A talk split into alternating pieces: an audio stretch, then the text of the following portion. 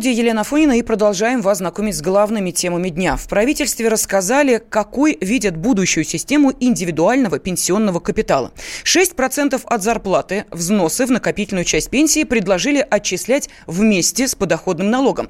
Итак, э, вместе с подоходным налогом из зарплаты будут вычитать и взнос на накопительную часть пенсии, и его величина будет постепенно увеличиваться от 1% заработка до 6%. Но почему такая разница? 1% 1% планируют вычитать в первый год реформы и постепенно наращивать до 6% на шестой год реформы. От отчислений можно будет отказаться полностью или уменьшив их процент. Для этого надо будет самому подсуетиться и написать заявление. Ну а чтобы граждане этого не делали, предполагается разработать налоговые льготы для тех, кто исправно платит.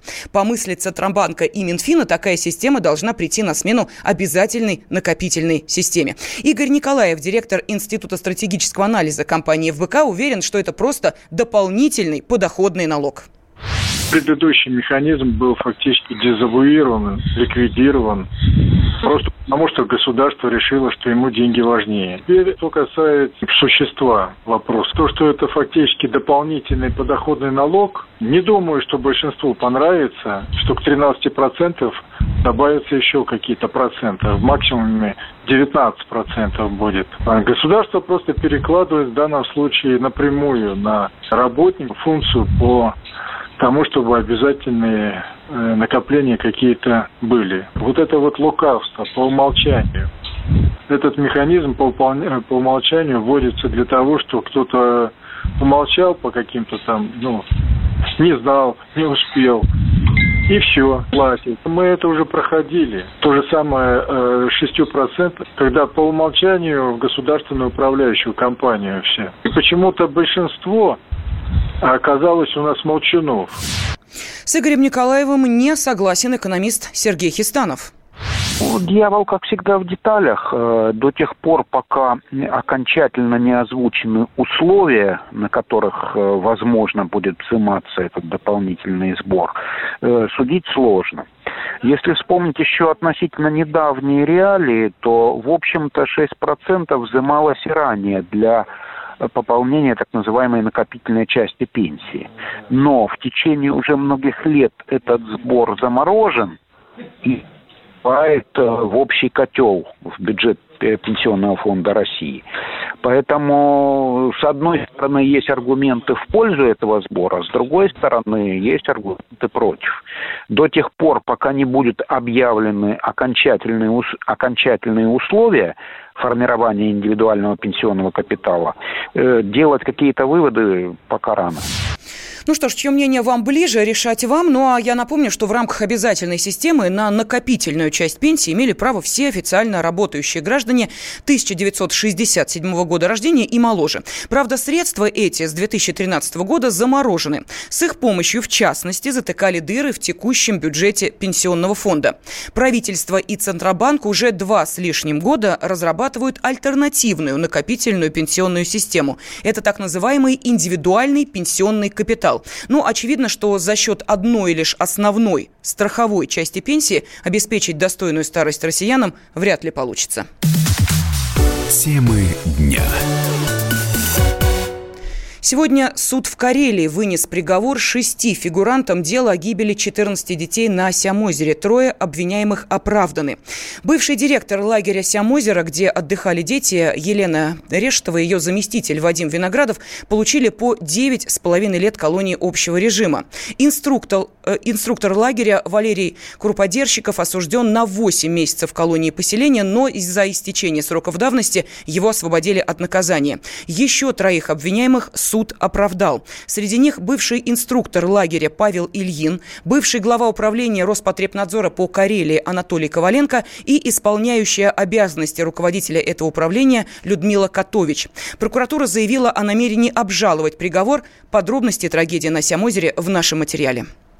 Эта жуткая трагедия произошла почти два года назад. В июне 2016-го из карельского лагеря парк отель Сямозера на лодках вышли несколько групп. Всего 47 детей, до 15 лет и четверо вожатых. По плану ребята должны были пройти несколько километров вдоль берега, заночевать на одном из островов и вернуться обратно. Но уже на следующий день после выхода из лагеря погода на озере резко меняется. Шквалистый ветер поднимает волны на несколько метров в высоту. Как потом напишут в сводках МЧС, 18 июня в 16.23 по московскому времени одна из лодок с детьми переворачивается.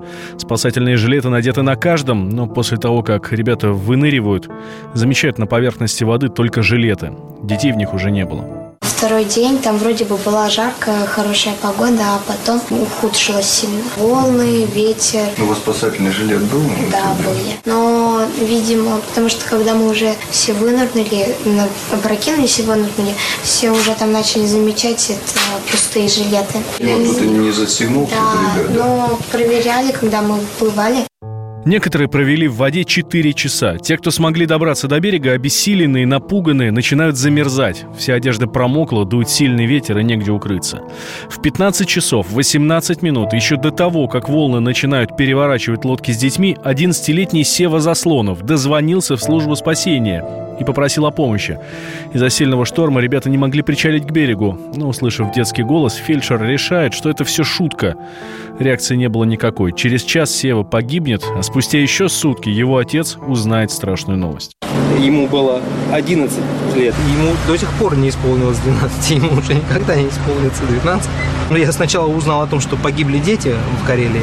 И только потом я узнал о том, что среди этих детей находится мой сын. Он был очень добрым, веселым, Тогда на Сямозере погибли 14 детей. Некоторые из них умерли от переохлаждения на следующий день после случившегося. Если бы помощь подоспела сразу, многие жизни удалось бы спасти. Но руководство лагеря о пропаже нескольких групп заявило лишь сутки спустя. Немедленно были задержаны директор лагеря Елена Решетова, ее заместитель Вадим Виноградов, а также ряд причастных лиц. Фельдшера Ирину Щербакову, которая отказалась принимать вызов у детей и просто повесила трубку, сразу приговорили к трем годам лишения свободы. Сегодня свой приговор услышали уже экс руководителя детского комплекса в Карелии. Освободить Решетова от отбывания наказания, назначенного по статье 125 Уголовного кодекса Российской Федерации в связи с истечением срока давности уголовного преследования. Наказание Решетовой в виде лишения свободы на срок 9 лет 6 месяцев надлежит отбывать в исправительной колонии общего режима. Но сама Елена Решетова свою вину не признает и, похоже, даже не раскаивается в допущенной преступной халатности. В своем последнем слове тогда еще подсудимая заявила следующее. Семьи погибших требуют наказать тех, кто должен был предотвратить гибель детей. Родители справедливо верят в то, что кто-то мог их спасти. Была ли этим человеком я? Принесет ли моральное удовлетворение потерпевшей стороне? Если ответственность за трагические последствия ошибочных решений и просчетов понесут непричастные к ним лица? Будет ли восстановлена социальная справедливость привлечением к ответственности невиновных? Когда Рештова произносила эти слова в зале судебного заседания, родственники погибших не могли сдержать слез. Всего по делу проходили шесть фигурантов.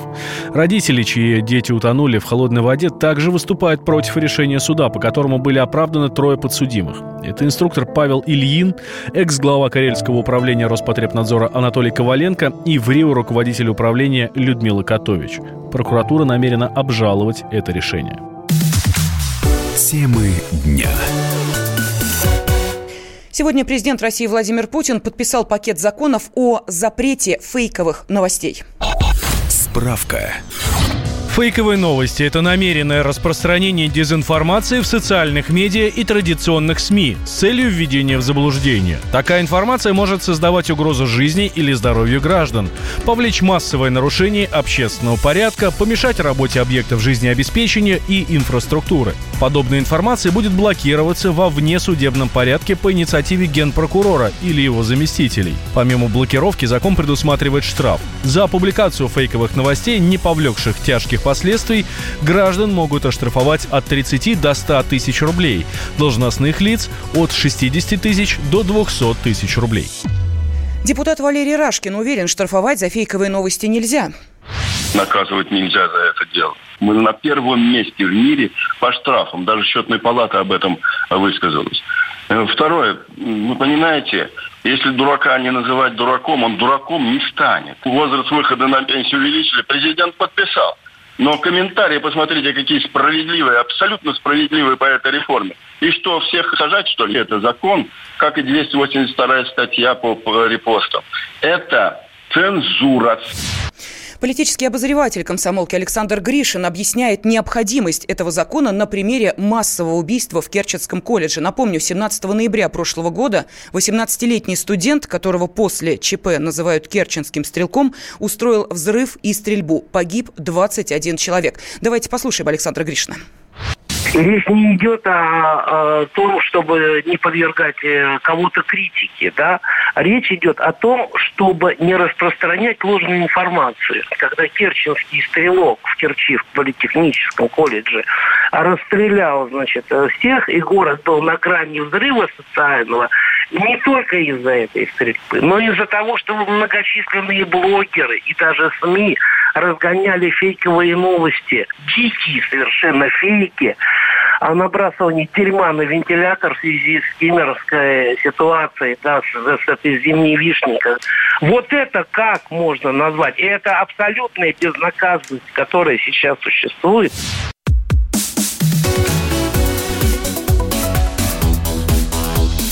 Темы дня. Ведущие на радио «Комсомольская правда» сдержанные и невозмутимые. Но из любого правила есть исключение – Дай по морде мне. Встань и дай. Хочешь стекло хочешь? такое? Давай. Он говно в эфир кидает. Я... Ты несешь какую-то хрень. Мы расстреляем его из водяных пистолетов мочой. Самый горячий парень радиостанции в прямом эфире. Исключение из правил с Максимом Шевченко. Слушайте по вторникам с 8 вечера по московскому времени.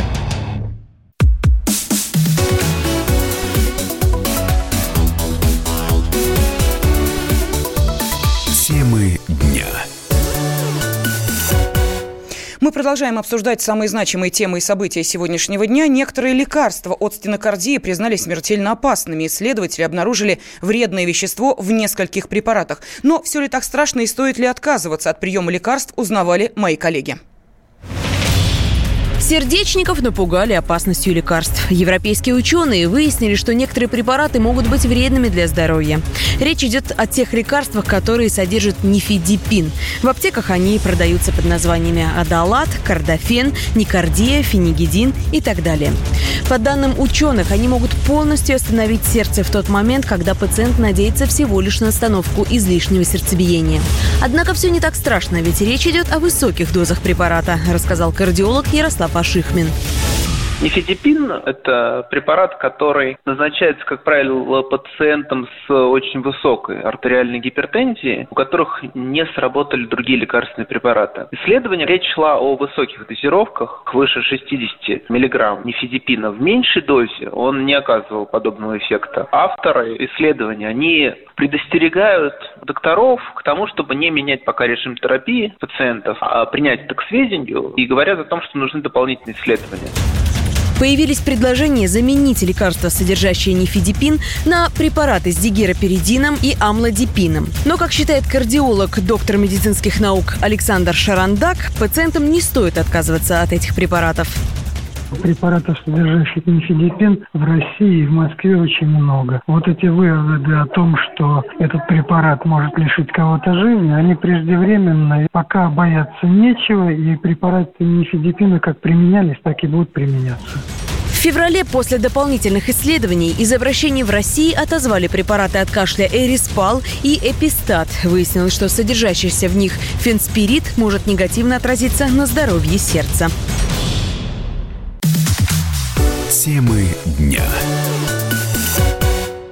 Правительство намерено ужесточить контроль за продажами пива. Министр финансов Антон Силуанов э, поручил до 1 августа подготовить законопроект, который заставит торговцев передавать данные в единую государственную систему учета алкоголя.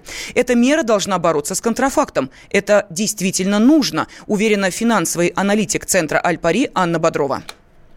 Тот факт, что э, рынок пива розничный э, окажется внутри э, новых законодательных рамок, будь то надзорные предписания или жесткие законодательные условия, сыграет в пользу э, крупных компаний и увеличит долю монополии в этом секторе. Но это будет временная мера, потому что позже, когда мелкие производители сориентируются и подгонят свой бизнес под новые нормы, рынок начнет расти в качественно ином направлении. Это будет новая ступень развития. Но до этого момента сектор почистится от мелких недобросовестных э, компаний, от э, всего того низкокачественного сырья, которым мы сейчас переходим. Наверное, это э, пойдет только на пользу и потребителю, и производителю.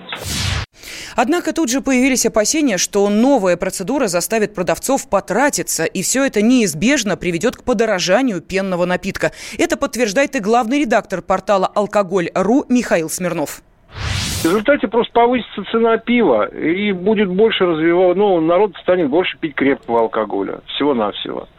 Если раньше, вот лето начнется, если раньше люди, люди брали, там, предположим, там, ящик пива на дачу, да, вы можете представить, сколько алкоголя там. А теперь будут брать э, там 2-3 литра водки. Потому что если повысить цену на пиво, пиво, оно во всем мире это не рассматривается как алкогольный напиток. Это только у нас э, сбрендили эти трезвенники профессиональные. Ну и, соответственно, финансисты хотят еще денег срубить.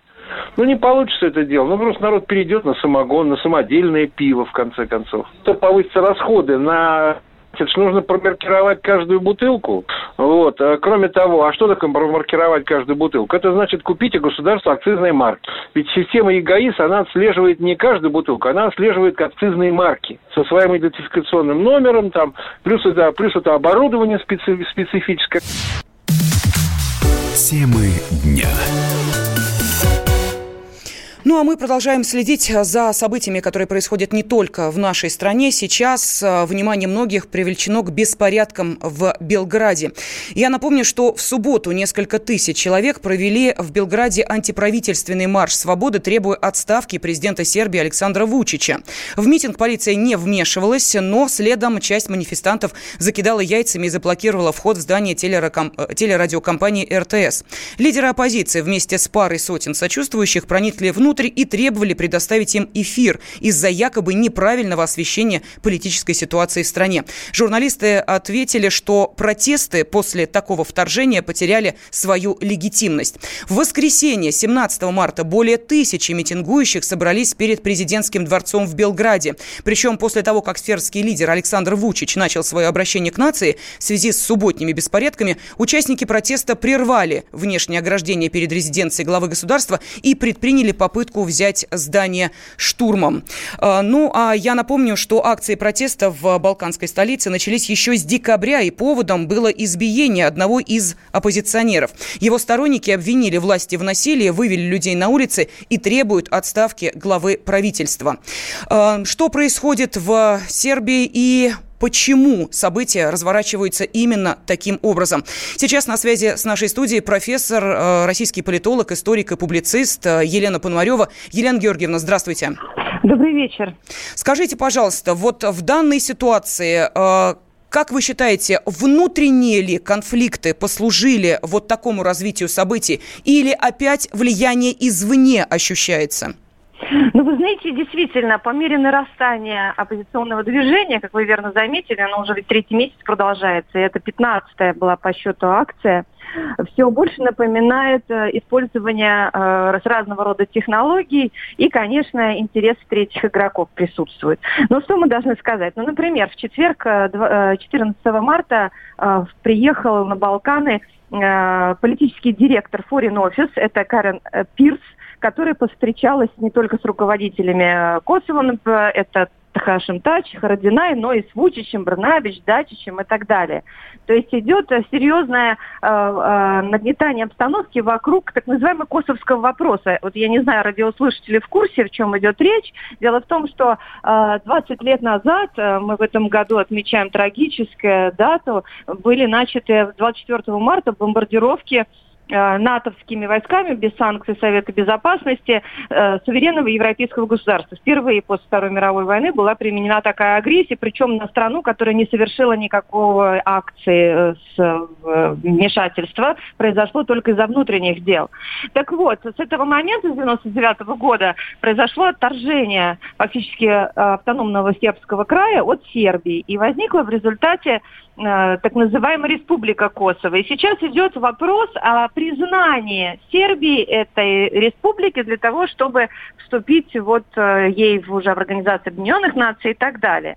А, правительство Вучича предложило в свое время, еще в прошлом году, идею разграничения с Косово так называемая, речь шла о том, чтобы обменять часть сербских территорий, представляете, угу. мало того, что сербский край потеряли, э, южных, на часть э, муниципалитетов, общин э, в самом, собственно, Косово. И население категорично восприняло про, э, негативно эту информацию, и в частности митинги, почему они так долго продолжаются? Не только потому, что это какие-то внутренние разборки между политиками, там, бизнесменами, а прежде всего из-за косовского вопроса. Так вот, опять Э, вмешались внешние силы и активизировали этот процесс. До этого демонстрация носила мирный характер. И э, речь шла о том, что, может быть, политически спокойно все это урегулируется.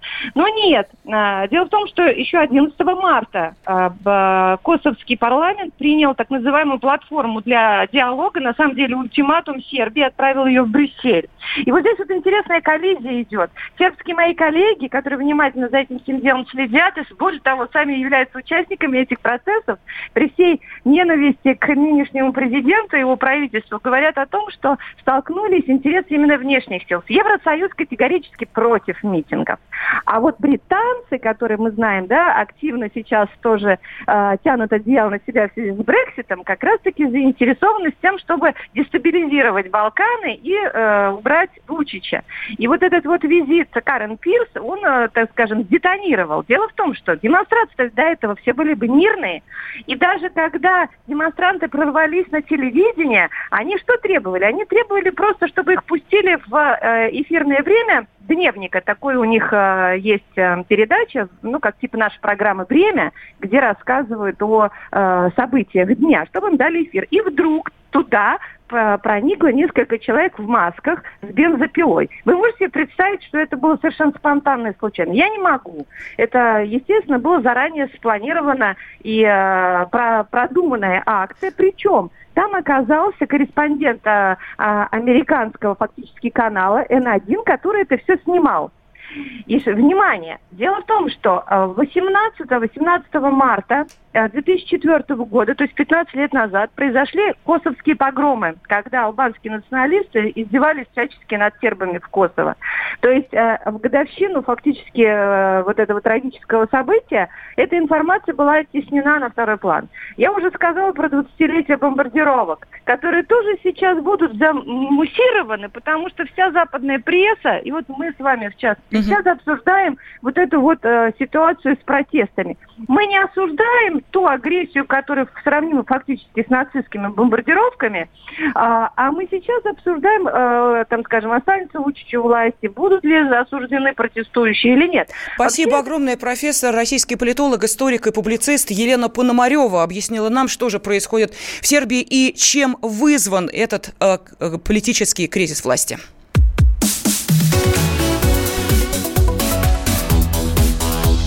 Темы дня. Особый случай. По понедельникам в 5 вечера по Москве. Касается каждого.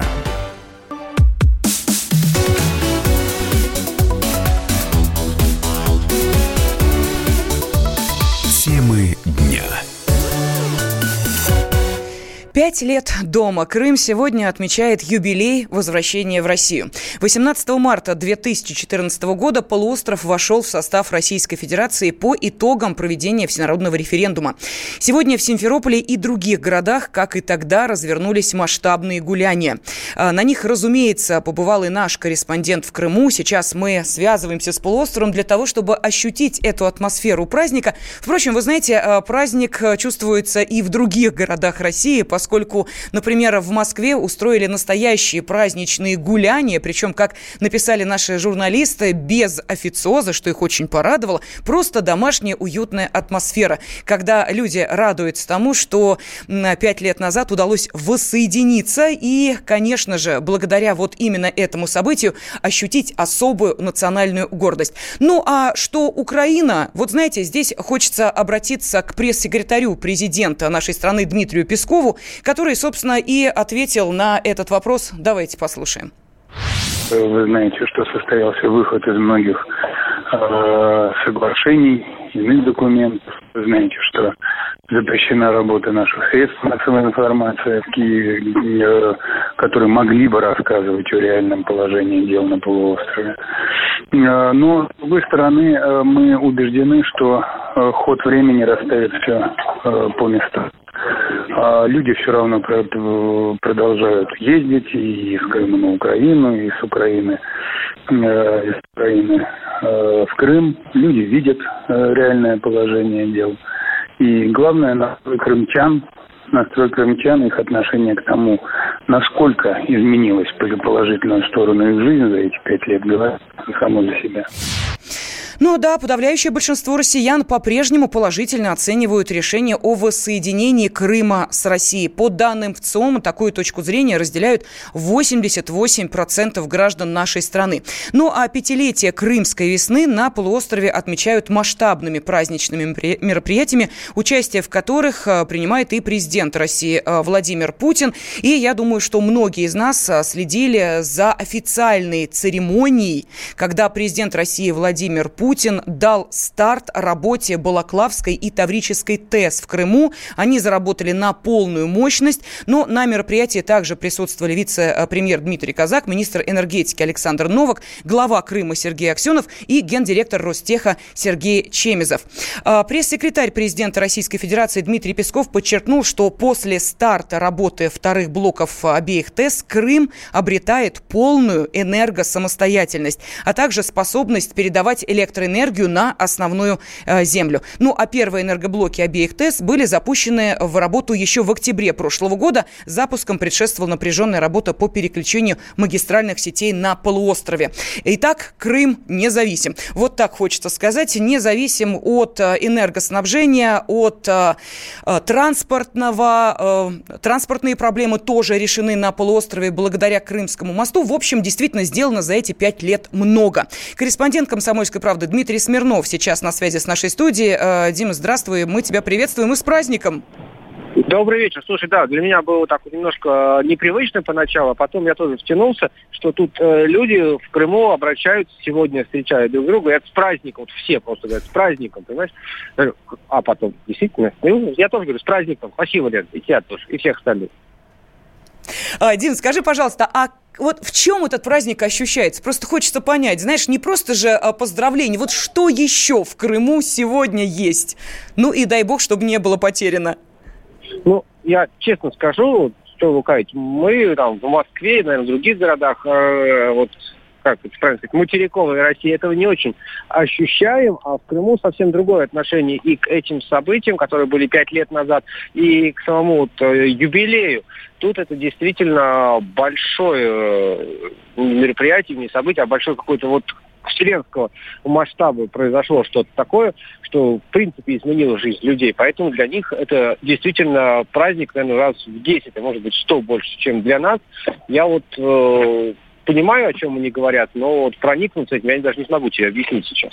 Хорошо, ну тогда э, давай перейдем к, собственно, официальной части. Президент э, сегодня э, дал старт работе Балаклавской Таврической ТЭС. А что еще? Вот э, какие планы у э, президента? В, ты же входишь в президентский пол. Просто хочется понять, как будут э, сегодня э, распределяться, ну вот, они те уже, самые точки. Давай, угу. предисловий, да. Ну, они уже распределились, все, все, что должно было произойти, уже, в принципе, произошло.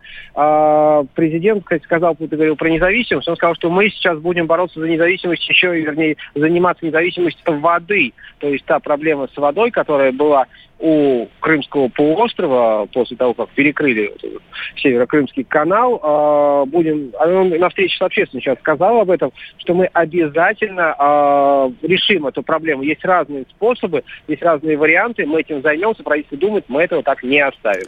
Спасибо огромное. На связи с нашей студией был журналист «Комсомольской правды» Дмитрий Смирнов. Ну, а тем временем некоторые в нашей стране все никак не могут успокоиться. Ну, вот, например, музыкант Андрей Макаревич написал скандальный пост в своем блоге. Он обратился к своим поклонникам, которые хотят с ним сфотографироваться, со словами «Что ж вы орали? Ура, Крым наш!» Ну, конечно, в комментариях сразу появилось много резких ответов. Комсомолка решил узнать напрямую, что же Макаревич имел в виду. И вот что он сказал.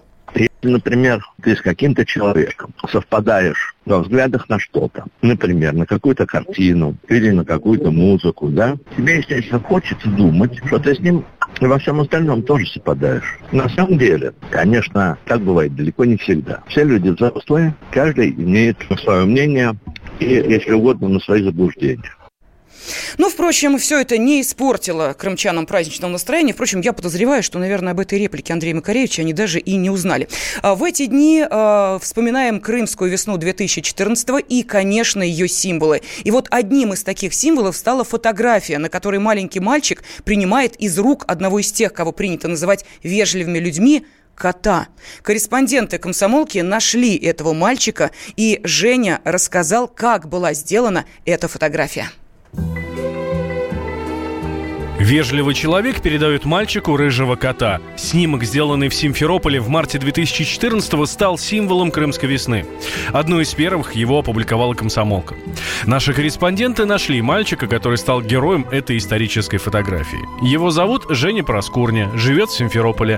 В 2014 году Жене было всего 10 лет, и он учился в четвертом классе. В тот день парень торопился на танцевальный кружок.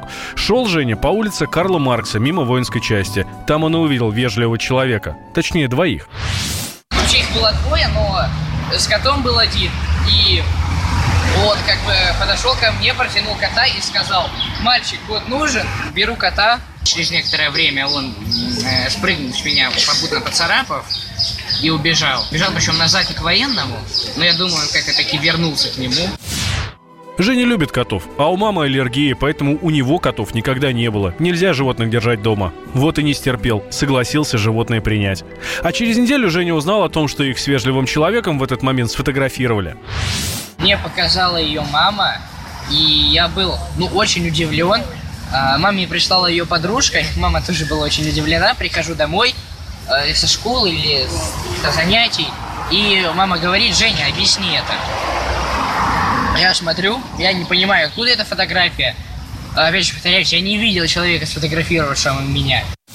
Женя давно вырос из курточки, в которой был в тот день, но она до сих пор висит в шкафу, ее хранят как память о крымской весне. Автор исторического снимка – фотограф агентства ТАСС Александр Рюмин. Его в 2014 году командировали на полуостров освещать события Крымской весны. В тот день он снимал возле части военных и местных жителей, которые дежурили перед КПП. Увидел военнослужащего, он держал в руках этого кота и поглаживал. Боковым зрением заметил, что подходит мальчонка и тянет руки к коту. Случайная спонтанная сцена. Военный передает этого кота. Успел вскинуть камеру и начал строчить. 15-20 кадров.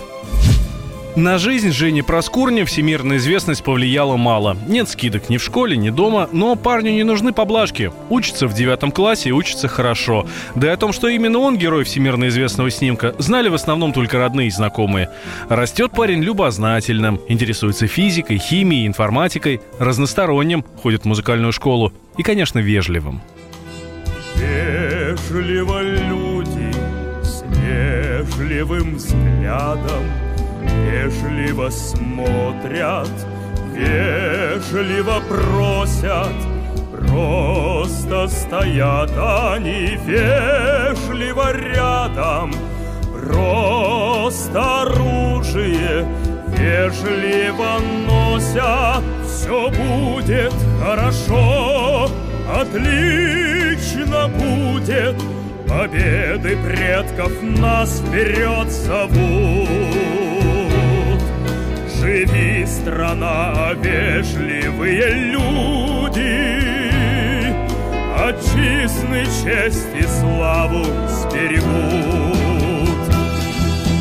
Вежливы каски, вежливы лица, Вежливы даже стальные машины, Вежливо наша родная смеется О вежливых людях слагая былины Все будет хорошо, отлично будет Победы предков нас вперед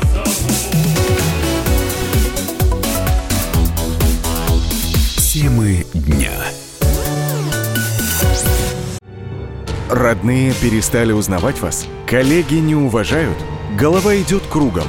Хотите поговорить об этом? В эфире радио «Комсомольская правда» психолог Сергей Аракелян подскажет, как решить любую проблему. Ведь нерешаемых проблем нет. Телефон доверия. Каждый четверг в 0 часов 5 минут по московскому времени.